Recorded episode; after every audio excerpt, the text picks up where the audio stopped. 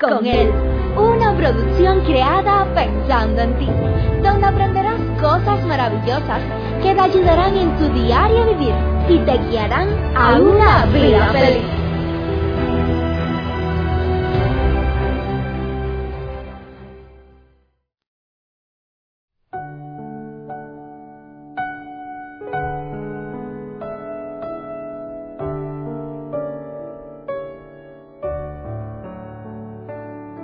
Cuanto más te quejas, más te centras en el problema. Y cuanto más te centras en el problema, más te quejas.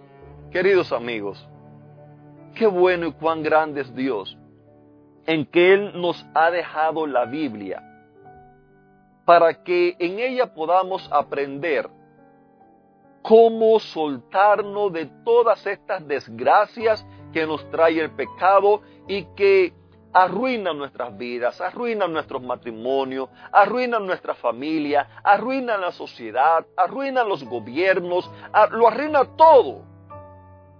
Mira, yo deseo que tú estés bien en este día.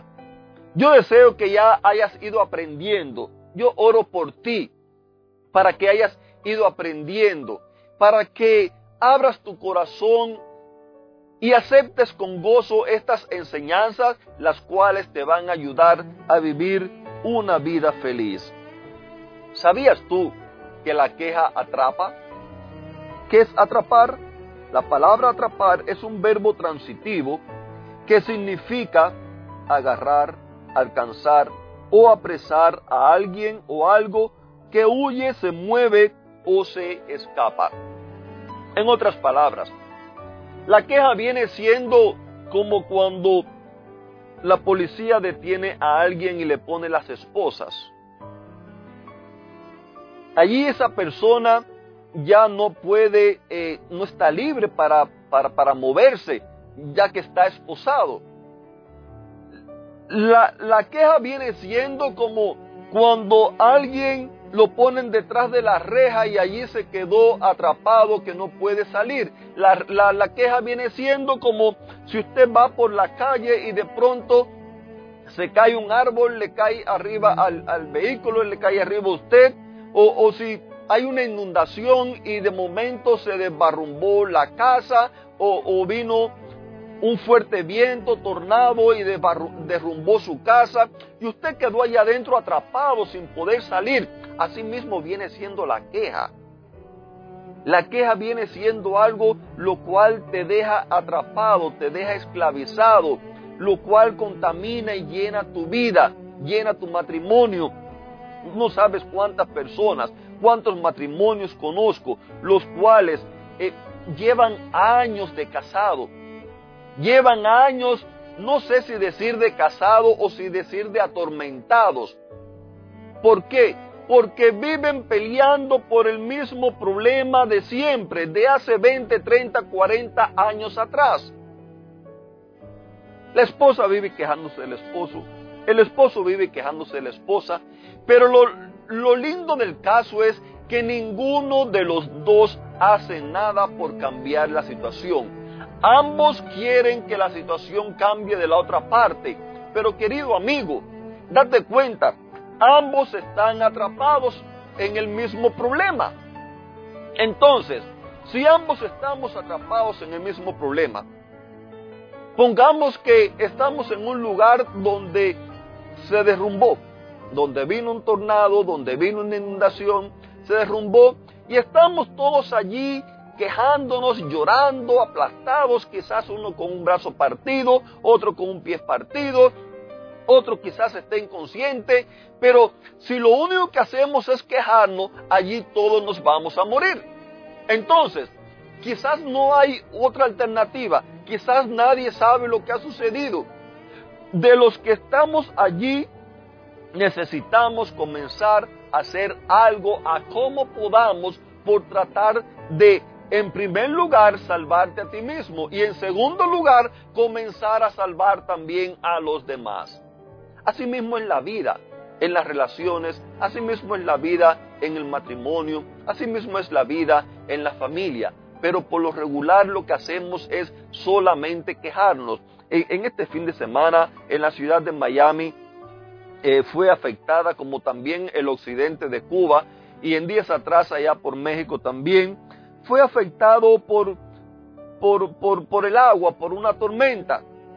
Y me llama la atención que estaban entrevistando a una persona que dice, no, aquí llevamos tantos años eh, viviendo en este lugar y cada vez que llueve un poquito todo esto se inunda, nadie hace nada. Bueno, pero si nadie hace nada, salgo tú.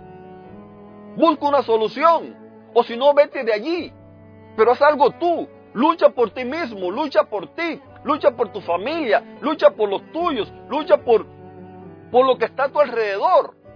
Pero lo más fácil que hay es quejarnos sin darnos cuenta cómo la queja nos atrapa. Esas personas que estaban allí quejándose, ellos no hacen nada y sin darse cuenta que un día puede ser que mueran todos ahogados.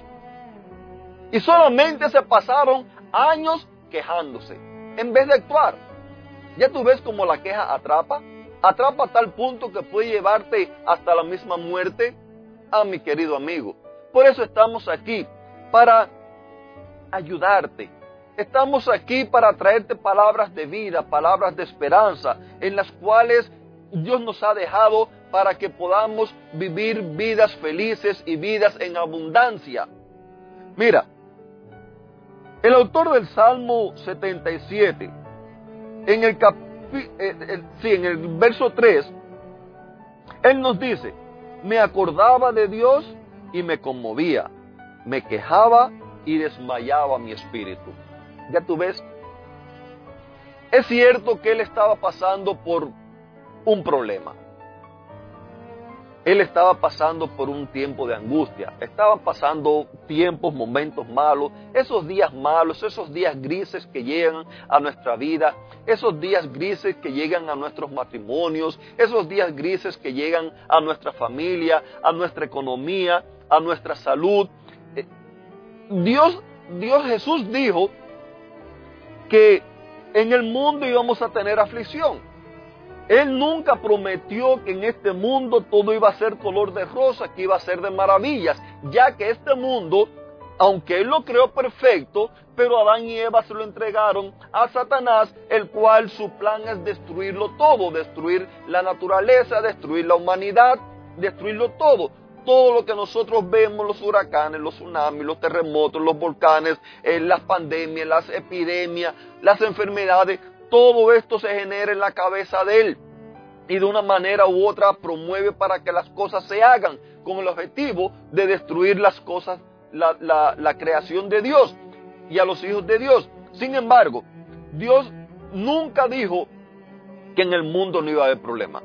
Él dijo, mira, en el mundo ustedes van a tener aflicciones, pero confíen en mí que yo he vencido al mundo. Por eso es que yo te invito a que tú la vivas con Él. No busque vivirla dependiendo de qué dicen los políticos, dependiendo de qué dice el horóscopo. No busque vivirla dependiendo de qué dicen las redes sociales. No busque vivirla dependiendo de nadie.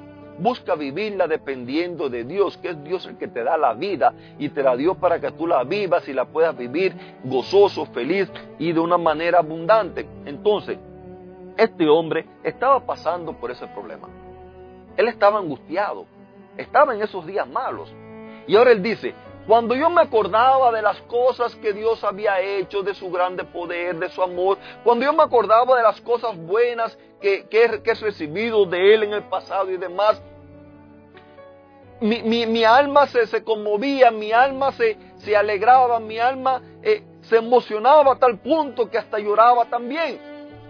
Pero cuando me concentraba en mirar la situación que tenía y comenzaba a quejarme. Él lo compara como una persona cuando se está desmayando, que se le van perdiendo todas sus fuerzas y se va decayendo hasta que finalmente ya no tiene fuerza, pierde hasta la conciencia y se queda allí como muerto. Eso es lo que él dice que provocaba el quejarse en la vida de él. Nos dice en el libro de Proverbios capítulo 17, verso 22 nos dice, no hay mejor medicina que tener pensamientos alegres.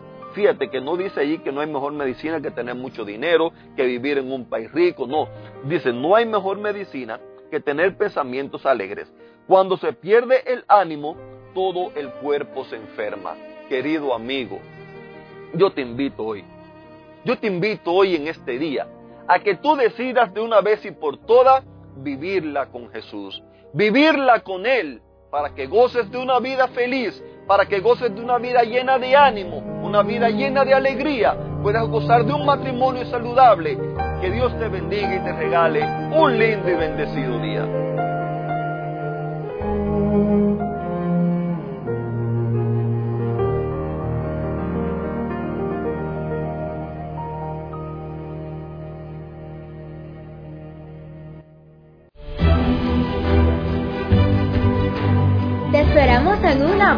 Recuerda que nos puedes encontrar en nuestras plataformas digitales iBox, Anchor y Facebook. Bajo el título Vívela con Él. Que la paz, el gozo y la bendición de Dios sean contigo.